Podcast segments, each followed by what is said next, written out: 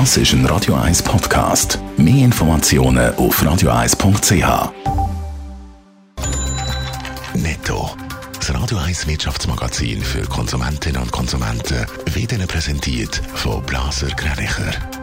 Wir beraten und unterstützen Sie bei der Bewertung und dem Verkauf von Ihrer Liegenschaft. blasergreinicher.ch Adrian Sutter. Gut 50.000 Arbeitsplätze sind in den letzten Monaten seit der Corona-Pandemie gestrichen worden. Noch immer sind fast 20 Prozent der Angestellten in Kurzarbeit und ein Drittel von allen arbeiten noch im Homeoffice. Gemäss der NZD boomen im Moment Freelancer-Stellen, weil die nicht fest angestellt werden Wer sich über Airbnb eine Wohnung mietet, darf dort keine Partys mehr veranstalten. Wer das trotzdem macht, wird rausgerührt oder mit einer Buß bestraft. Man hätte einheitliche Regeln müssen machen für alle Regionen, weil sich zum Teil Leute in diesen Wohnungen daneben benahigen. Die Video-App TikTok hat in den USA wegen Hasskommentaren in diesem Jahr schon fast 400.000 Videos gelöscht. Zudem sind über 1000 Konten gelöscht worden, weil sie Hassinhalt verbreitet haben. Das hat TikTok selber mitteilt.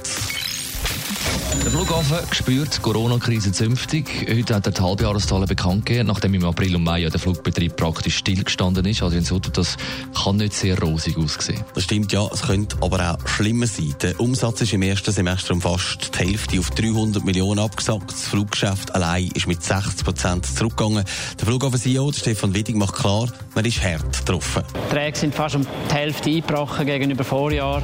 Wir haben den Flughafen immer offen behalten, haben aber die Kosten, weil sie an der Infrastruktur hängen, nicht können im gleichen Umfang senken und haben entsprechend natürlich einen höheren Verlust in dem halben Jahr gehabt. Man will jetzt noch nicht weit führen schauen, weil man halt auch nicht weiss, wie sich die Situation entwickelt. Ja, der Flughafen war ja zum Teil regelrecht leer. Gewesen. Ist das jetzt besser? Es ist ein bisschen besser. Zum Beispiel haben die meisten Läden jetzt wieder offen, wenn auch mit reduzierten Öffnungszeiten zum Teil. Aber man hat in früheren Jahren gut gewirtschaftet und darum können wir die Krisen auch überstehen. Dank unserer starken Bilanz haben wir am Kapitalmarkt können zusätzliche Finanzierungen aufnehmen, sodass die Liquidität auch jederzeit sichergestellt ist. Wir haben auf Dividenden verzichtet das Jahr bei den Kosten und Investitionen doch erhebliche Kürzungen vorgenommen.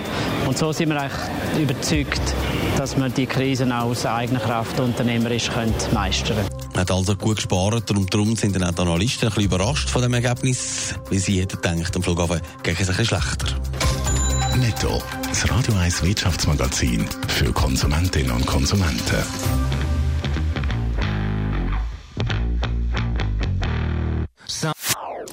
Das ist ein Radio 1 Podcast. Mehr Informationen auf radio1.ch.